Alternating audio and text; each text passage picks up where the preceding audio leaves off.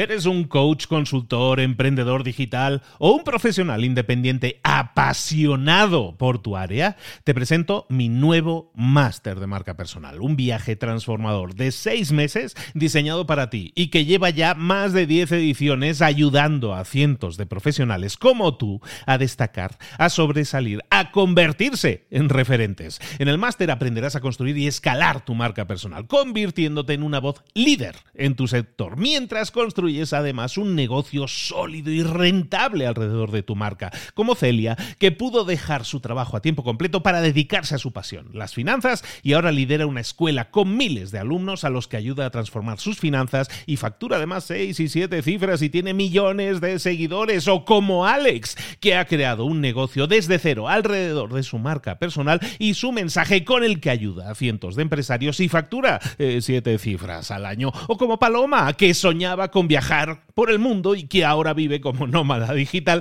con cientos de miles de seguidores y más de 17.000 alumnos. Gracias al máster, su sueño pasó de ser una idea a una realidad rentable y reconocida.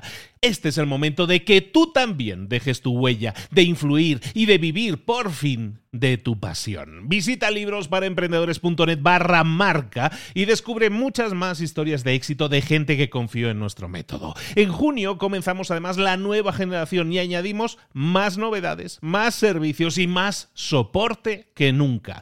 Únete a la élite de profesionales que ya están cambiando sus vidas. ¿Estás listo? ¿Estás lista para desarrollar tu marca personal y ser nuestra próxima historia de éxito? Pues visita librosparaemprendedores.net barra marca y comencemos. Hola, hola, esto es Mentor 360. Esta semana vamos a hablar de equipos de alto rendimiento y hoy vamos a ver cómo mejorar el rendimiento de tu equipo. ¡Comenzamos!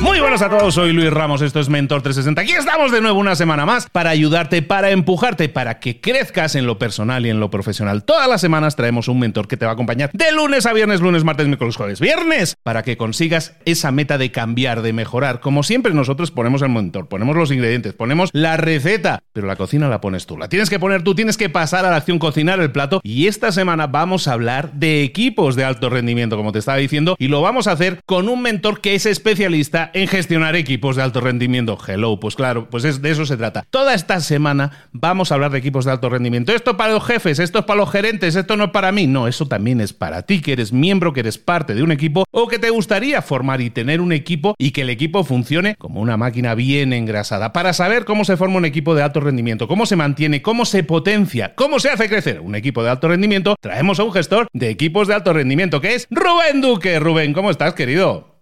Un placer enorme, Luis, estar aquí compartiendo.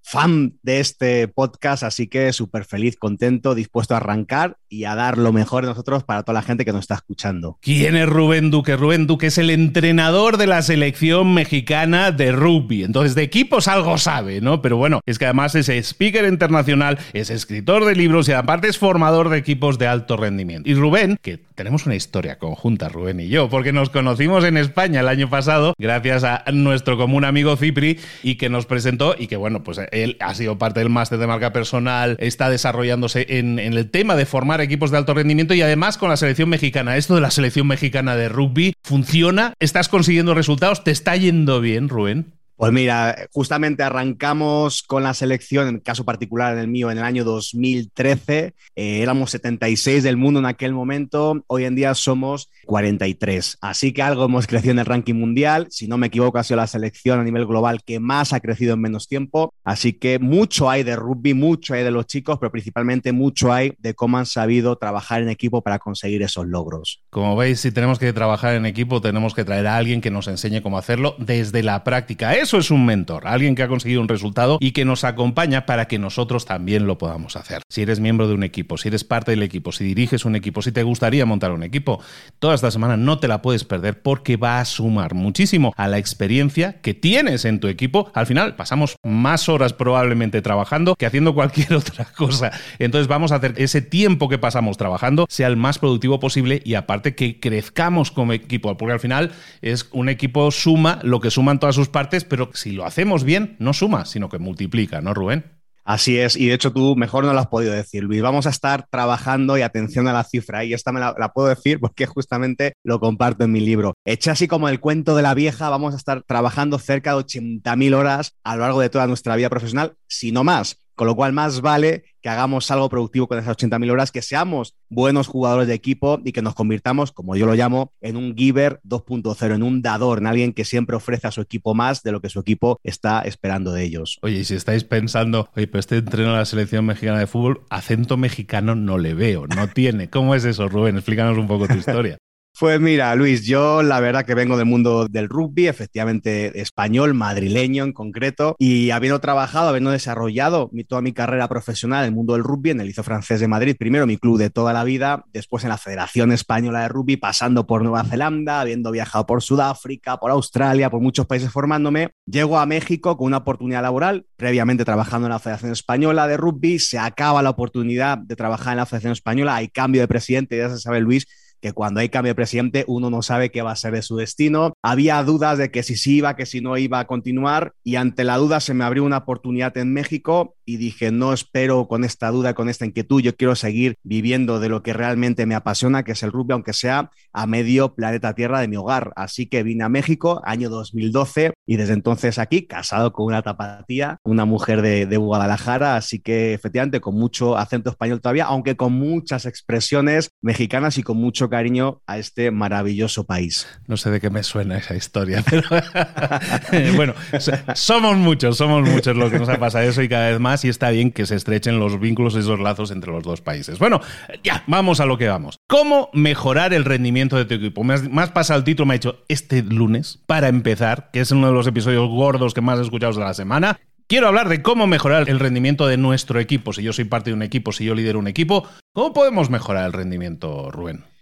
Pues mira, Luis, yo miré incluso a algo mucho más pequeñito. Un equipo es una pareja, un equipo es una familia, un equipo es un equipo deportivo, un equipo es un equipo organizacional. Y el tema es que nadie nos ha enseñado cómo trabajar en equipo, cómo jugar a este juego de la vida, que por cierto para mí es un deporte de equipo. Voy a poner un poquito dramático, Luis, para que nuestra gente entienda por qué es importante trabajar en equipo. El 85% de nosotros formamos parte de un equipo, pero atención, el 74% de, nosotros formamos parte de más de un equipo. Y aquí viene lo dramático, Luis. Tres cuartas partes de los equipos son disfuncionales. Y bueno, pues ¿de qué depende la disfuncionalidad? De muchas cosas, pero atención porque el 15% de las personas no están comprometidas con lo que hace. Es decir, la gente básicamente, yo cuando escucho esa cifra, Luis, como, no puede ser que haya tan poca gente que está realmente disfrutando y comprometida con lo que hace en su día a día. Pero ese 15% de la gente que está comprometida va muy relacionada a quién está liderando ese equipo. Hoy se sabe que el 70% de la varianza en la gente que está comprometida o no comprometida depende del líder. Así que imagínate la influencia que tienen las personas que están en un entorno de liderazgo para que la gente esté realmente comprometida. Y tú lo has dicho, vamos a estar trabajando 80.000 horas a lo largo de toda nuestra vida. Tú imagínate 80.000 horas desde el no compromiso, desde la no diversión, desde el no dar todo lo que tú tienes y ponerlo al servicio del equipo. O imagínate, te voy a poner mejor, imagínate que en lugar de que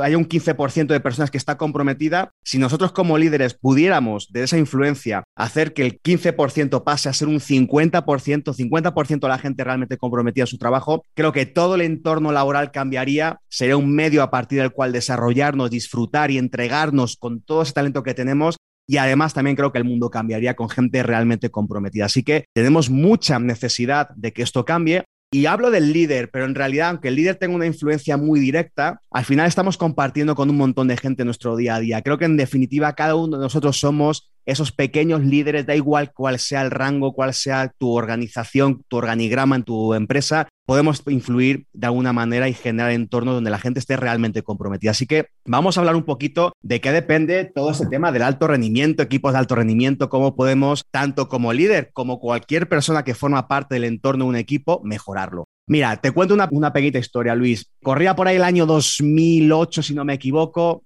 Sudáfrica, Stellenbosch, Cape Town. Yo fui allí a hacer una formación, a recibir una formación de rugby con gente pues, de todo el mundo, venía gente de todo el planeta, ¿no? Y ahí nos juntábamos, fueron dos semanas de introducción al alto rendimiento, pero del de top, top, top del mundo del rugby. La última sesión la cerraba Jack White. Jack White era el entrenador que recién acababa de ganar la Copa del Mundo con Sudáfrica y él iba a dar como esa charla de cierre con broche de oro, hablándonos de cómo había conseguido ganar la Copa del Mundo en Sudáfrica en el año 2007, un año antes. Cuando acabó toda la charla, yo muy inspirado ahí fui con su librito buscándolo por todas las librerías a que me lo firmase y le pregunté, oye, pero un equipo de alto rendimiento, ¿qué es para ti? Y su definición fue muy sencilla, me dijo, un equipo que entrega sus mejores resultados. Pero atención a la respuesta, no los mejores resultados, sino sus mejores resultados posibles. Y esto no tiene que ver solamente con poner el foco en el resultado, sino como consecuencia de todo el proceso que ese equipo vive. Es decir, cuando todas las cosas, cuando todos los miembros del equipo se coordinan de una manera realmente eficiente, cuando hay un propósito común, cuando hay una motivación fuerte que como consecuencia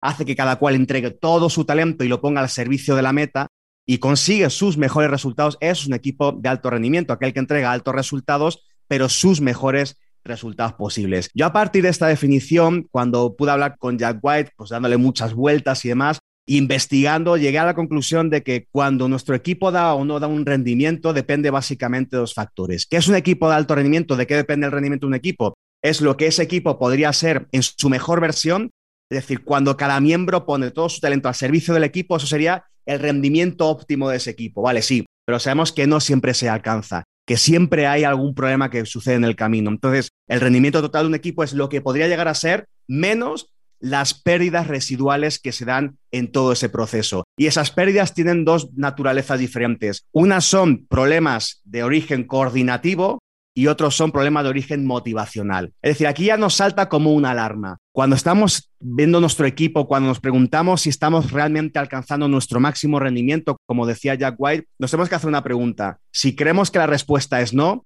yo me saltaría la pregunta de, ¿no lo estamos consiguiendo por un tema de motivación o por un tema de coordinación? Y ahí empezaría como a bucear un poquito. Yo si fuera como ese líder de ese equipo o incluso como ese miembro de su equipo que está preocupado porque el equipo no alcanza su máximo rendimiento, yo me, preguntaría, ¿es un tema coordinativo o es un tema motivacional? Así que, Luis, si te parece, hacemos un poquito de inmersión, aunque sea así por la superficie, de estos tipos de problemas que puede haber, motivacionales y coordinativos. Si te parece, arrancamos con los motivacionales. Mira, los motivacionales que mucha gente hable de no, que si la motivación, que si se puede motivar a otro, que si no se le puede motivar. Mi conclusión, ¿cuál es con todo esto? Nosotros no podemos motivar al resto. Solamente podemos mostrarles razones para que cada cual encuentre sus propios motivos. Eso creo que es algo muy, muy personal y creo que hasta que no descubramos qué les mueve al resto, no podremos entender qué les podemos dar para que el elemento motivacional se dispare.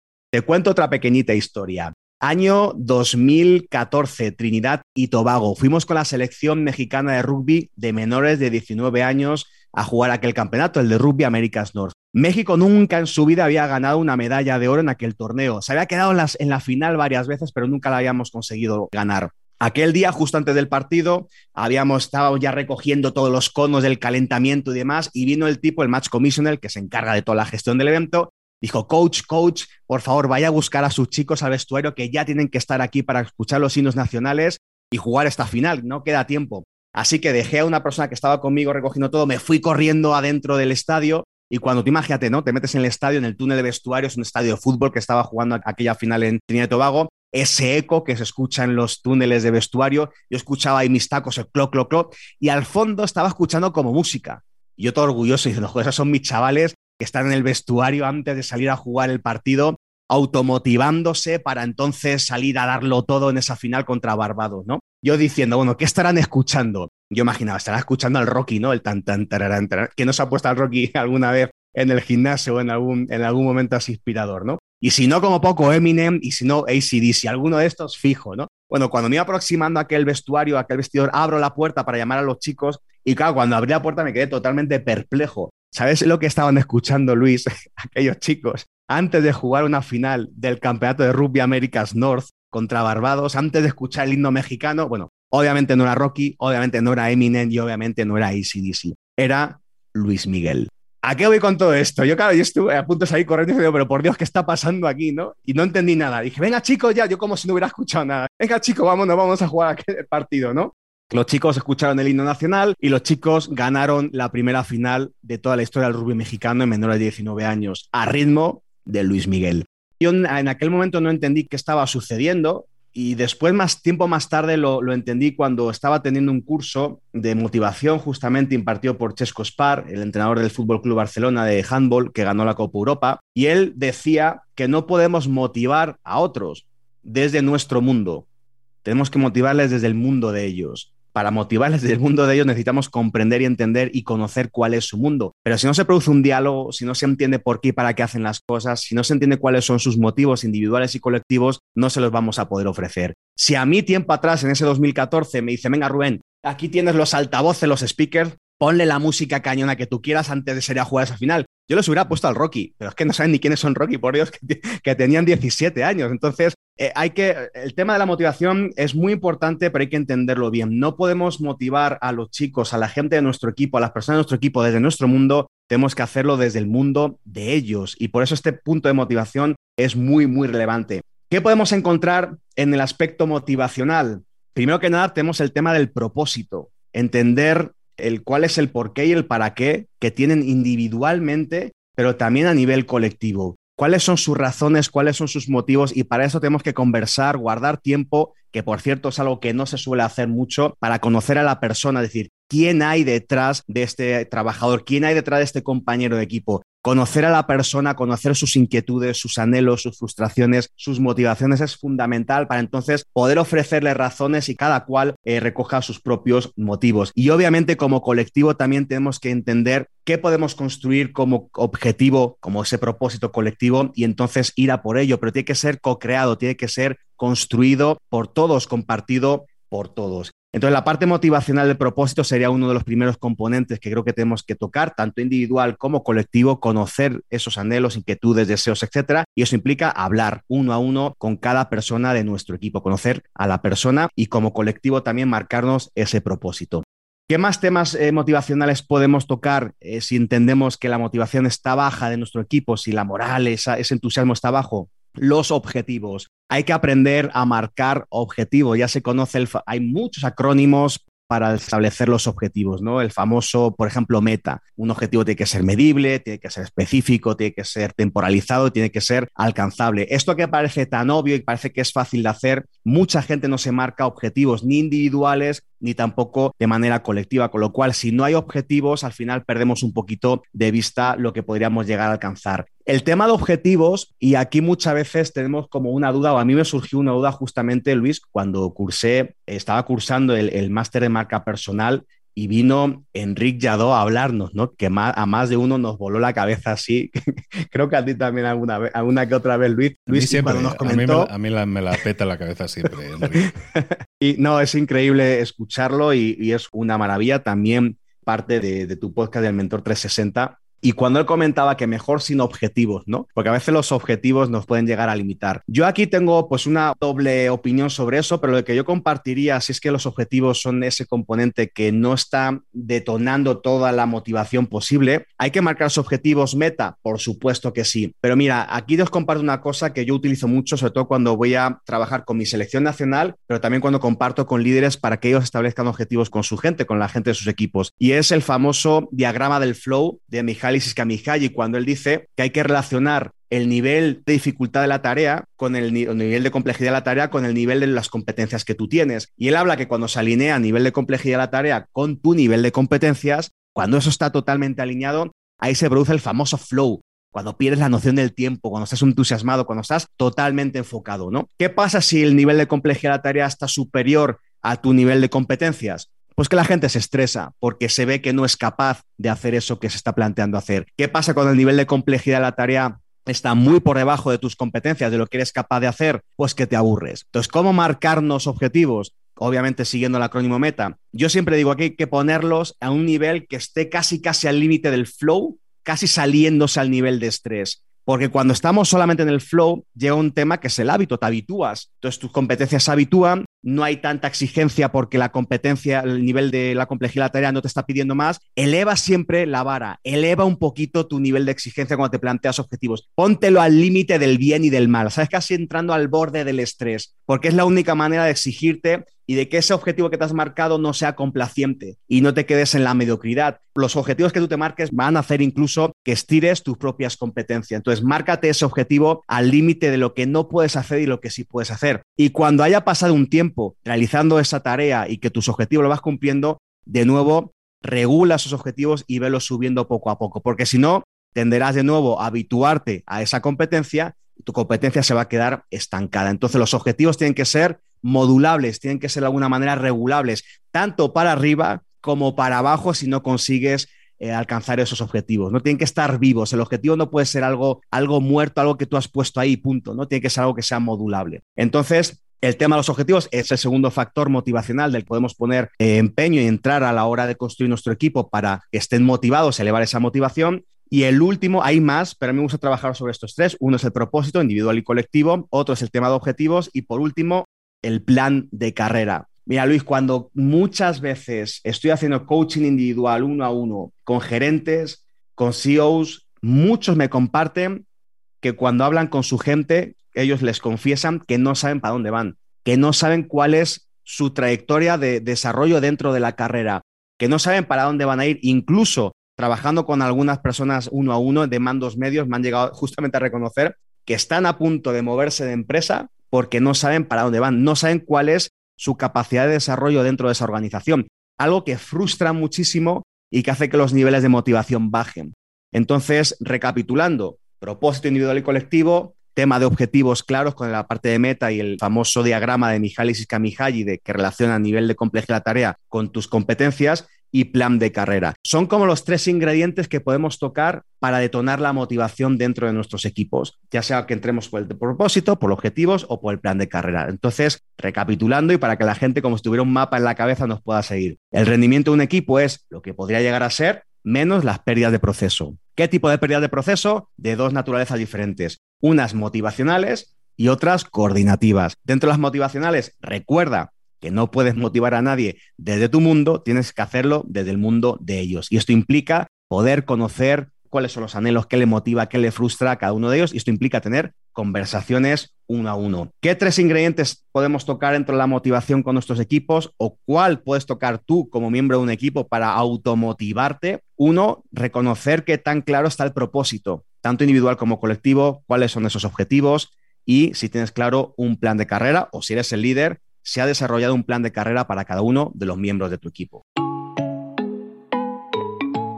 Y hablando de este tema del motivacional, del tema motivacional, ¿puede ser que en la actualidad haya habido un cambio de mentalidad, de mindset del empleado, por el cual un empleado llega a una empresa y el empleado está esperando que sea la empresa la que le motive? ¿No? O sea, en teoría, la empresa, desde el punto de vista de la empresa, yo puedo ser el jefe de la empresa y decir, yo quiero fichar a una persona que venga ultra motivada. Y a lo mejor el empleado está pensando lo mismo. Yo vengo a esta empresa para que me motiven. O sea, yo sé que tengo un potencial, pero quiero que sea la empresa la que saque lo mejor de mí. ¿Puedo estar en lo cierto? Totalmente, totalmente. Mira, creo que hoy en día, Luis, la, sobre todo la gente joven que está incorporándose al mundo de la, de la empresa, creo que ya tienen como muy claro más el tema de que la motivación depende mucho de ellos, ¿no? Y que entonces ellos tienen sus razones, tienen claro que, cuáles son sus motivos, cuáles son sus principios y demás. Pero sí es cierto que no podemos estar de una manera pasiva, ni el líder ni el empleado. Tenemos que estar de una manera absolutamente proactiva, de una manera en la que yo pueda conversar y pueda poner en el centro de la conversación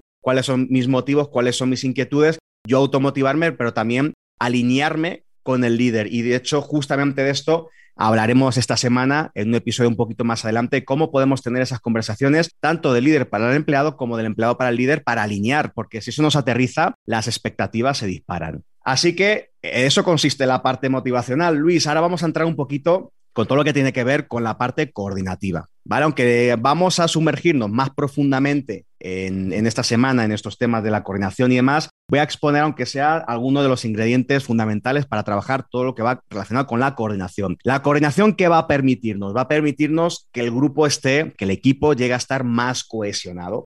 Y hay dos tipos de cohesión, Luis. Está la cohesión social y la cohesión de la tarea. ¿Qué es la cohesión social? Los vínculos, las relaciones que se generan entre los miembros del equipo, el nivel emocional que se genera dentro del entorno del equipo. Ya se sabe, era Valdano creo que decía que el fútbol es un estado de ánimo, ¿no? Y el estado de ánimo al final tiene que ver con toda la parte emocional de las personas que componen ese equipo. Así que la parte social es fundamental. No solamente hay que generar tareas y que realizar acciones, etcétera, es todo lo que se vive y cómo se vive en el ámbito de ese equipo en cuanto a relaciones. Y por otro lado, la cohesión de la tarea, que son las interrelaciones, interdependencias que se generan para sacar las tareas adelante. Uno sería más lo robótico, la tarea, y el otro mucho más lo humano. Y las dos cosas son fundamentales. Un líder para mí tiene un montón de cosas que hacer, Luis, pero hay dos que son fundamentales de mi punto de vista. Una es dirigir, y dirigir es hablarle a la cabeza de la gente, es dar guía. Y la otra es liderar, y liderar es hablar al corazón de las personas, es mostrarle razones para que cada cual encuentre sus motivos. Fíjate que de esta manera,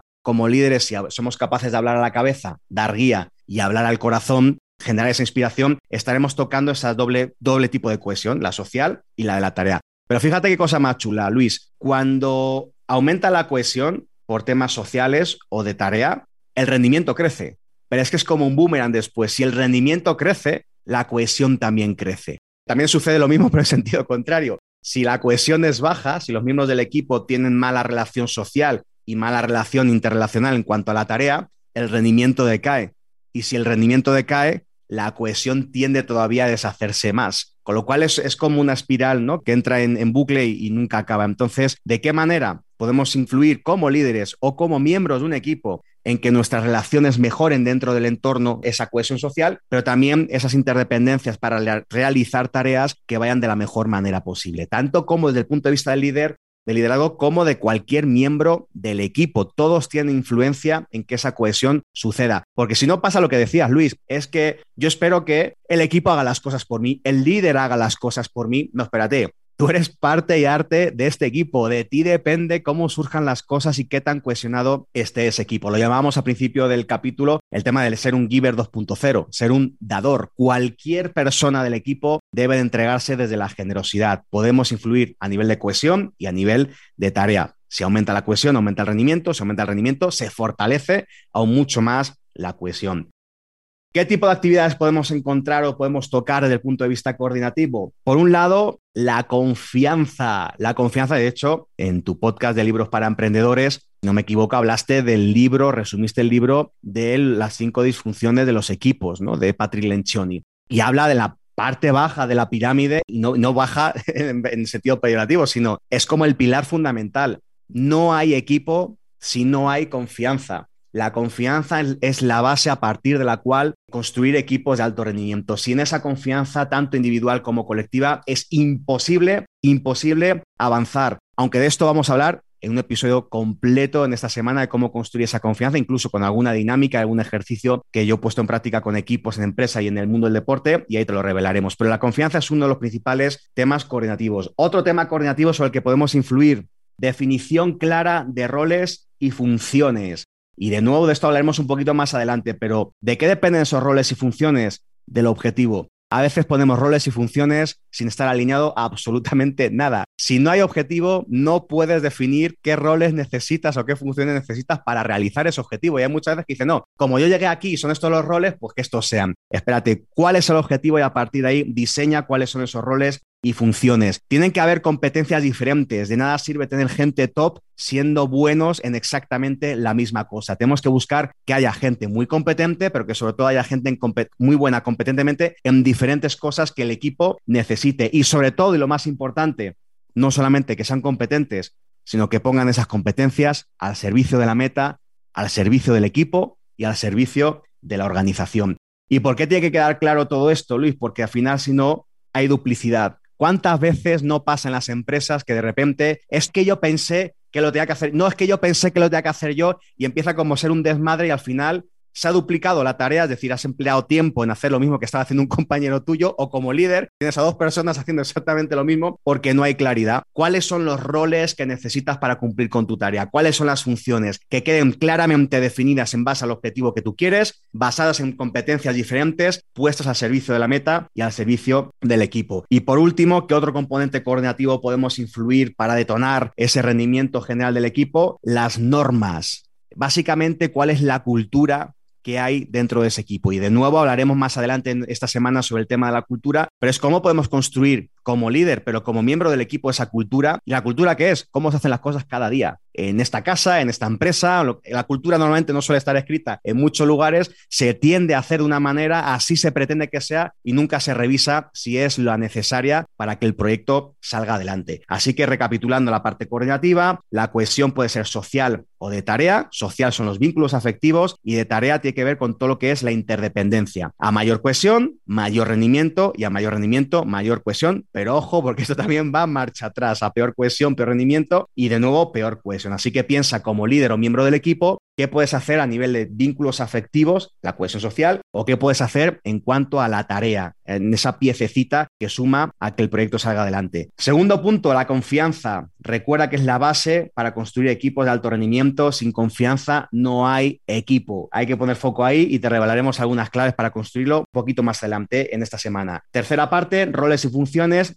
pero si no hay objetivo, y no hay roles a los cuales se les pueda alinear a ese objetivo. Primero define tu objetivo e identifica qué roles o funciones puedes poner en práctica para, para que este proyecto salga adelante con competencias de mucha calidad pero diferentes y sobre todo puestas todas a servicio de la meta del equipo y de la organización, evitar duplicidad, que todo quede claro, etcétera. Y por último, establecer oye, Luis, ¿cuáles son las normas para trabajar en este equipo? ¿Qué sí se vale? ¿Qué no se vale hacer? ¿Cómo vamos a operar? ¿Cuáles son nuestros comportamientos deseados? Y necesarios para que el proyecto salga adelante. Así que, Luis, estos son los componentes, los tips, las claves para diseñar ese rendimiento, para optimizar ese rendimiento de nuestro equipo. Toda esta semana vamos a estar hablando de equipos de alto rendimiento. Si tú eres parte o te gustaría ser parte o te gustaría formar tu equipo, te conviene mucho escucharlo. Si tú eres parte de un equipo que no es de alto rendimiento y has escuchado el episodio de hoy y dices, es que todo esto me suena tan lejano, no se parece nada a cómo está gestionándose mi equipo ahora mismo, entonces te aconsejo que compartas este episodio, esta línea de episodios, que la compartas con tu jefe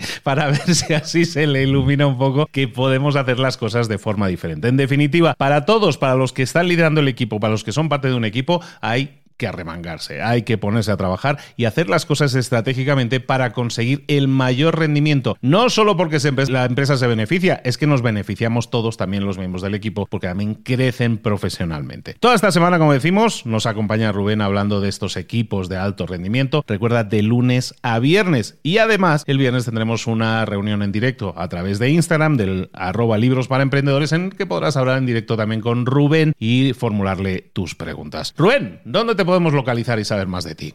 Mira, Luis, por un lado, la página web www.rubenduque.com, en mis redes sociales, en Instagram en concreto, Rubén Duque, guion bajo, go for it.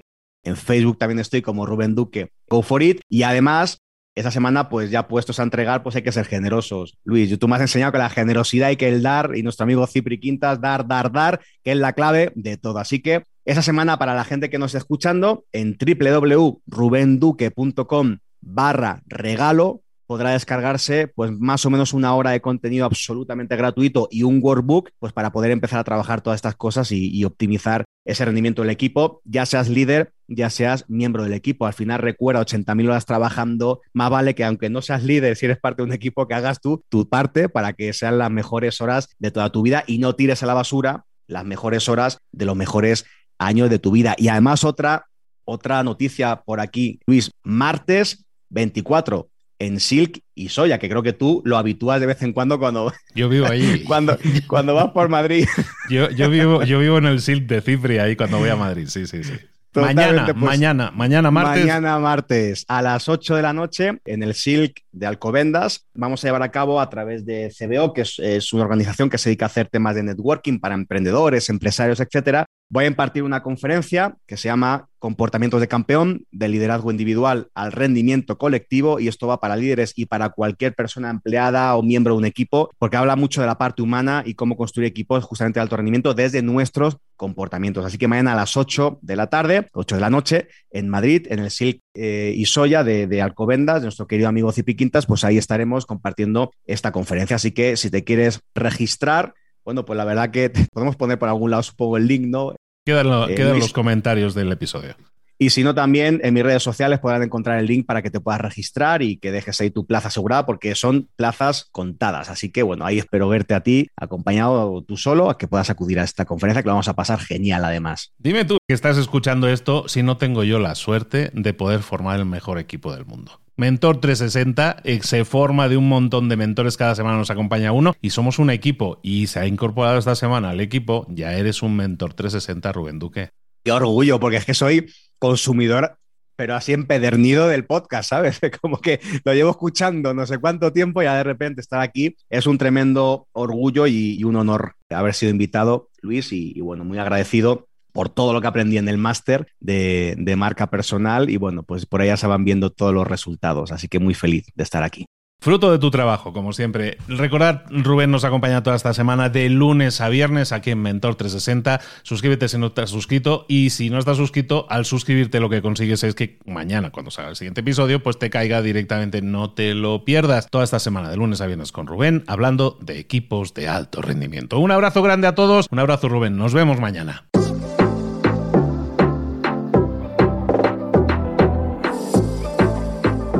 Y ahora pregúntate, ¿en qué quiero mejorar hoy? No intentes hacerlo todo de golpe, todo en un día. Piensa, ¿cuál es el primer paso que puedes dar ahora mismo? En este momento, quizás. A lo mejor te lleva dos minutos hacerlo. Si es así, ¿por qué no empezar a hacerlo ahora? ¿Por qué no empezar a hacerlo ya, en este momento? Ahora. Cierra los ojos. Respira hondo y repite, sé lo que tengo que hacer. Sé cuál es el siguiente paso. Voy a darlo en este momento. Piénsalo, siéntelo y hazlo.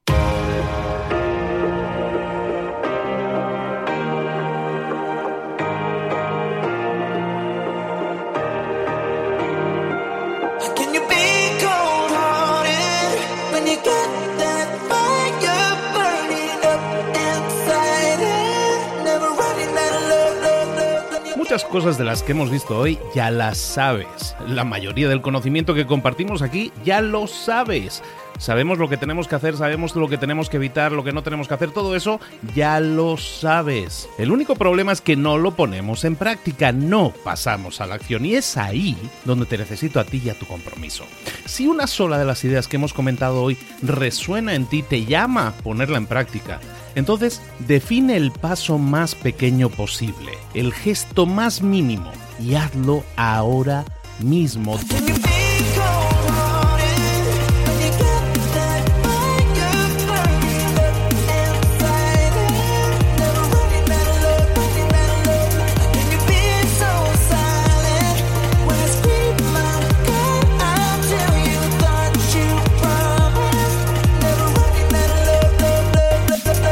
Hablo de crecimiento personal, pero también de crecimiento profesional. Expandir tu red de contactos, mejorar tus relaciones con los demás, aprender alguna cosa nueva, poner en práctica una pequeña técnica que te ayude.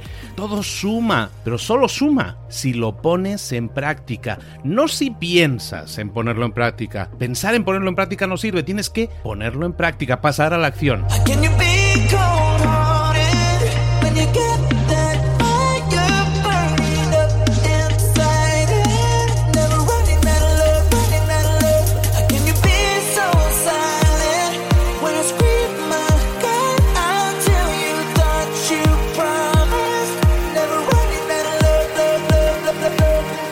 Acuérdate de este ingrediente secreto también. El ingrediente secreto es la actitud. Tu actitud. Tu actitud transmite. Si sales a la calle con ganas, la gente lo va a notar. Si sales a la calle sin ganas, la gente también lo va a notar. El mundo está ahí fuera, te está esperando, por lo tanto sal ahí fuera, sal a la calle y sal con ganas, sal con actitud. No esperes a mañana, ya sabes lo que tienes que hacer y ya sabes que lo puedes hacer hoy. No veas pasar la vida, vive la vida. Tienes las mismas 24 horas que tienen los demás, haz que valgan la pena. Entrega en estas próximas 24 horas tu mejor versión. Te esperamos aquí mañana para continuar creciendo. Te esperamos aquí mañana con más mentores, pero el día de hoy está completito delante de ti. Así que ponte en pie Pisa fuerte, Respira hondo, sal ahí fuera y conquista tu día. ¿Eres un coach, consultor, emprendedor digital o un profesional independiente apasionado por tu área? Te presento mi nuevo máster de marca personal, un viaje transformador de seis meses diseñado para ti y que lleva ya más de 10 ediciones ayudando a cientos de profesionales como tú a destacar, a sobresalir, a convertirse en referentes. En el máster aprenderás a construir y escalar tu marca personal, convirtiéndote en una voz líder en tu sector, mientras construyes es además un negocio sólido y rentable alrededor de tu marca, como Celia, que pudo dejar su trabajo a tiempo completo para dedicarse a su pasión, las finanzas, y ahora lidera una escuela con miles de alumnos a los que ayuda a transformar sus finanzas y factura además seis y siete cifras y tiene millones de seguidores, o como Alex, que ha creado un negocio desde cero alrededor de su marca personal y su mensaje con el que ayuda a cientos de empresarios y factura eh, siete cifras al año, o como Paloma, que soñaba con viajar por el mundo y que ahora vive como nómada digital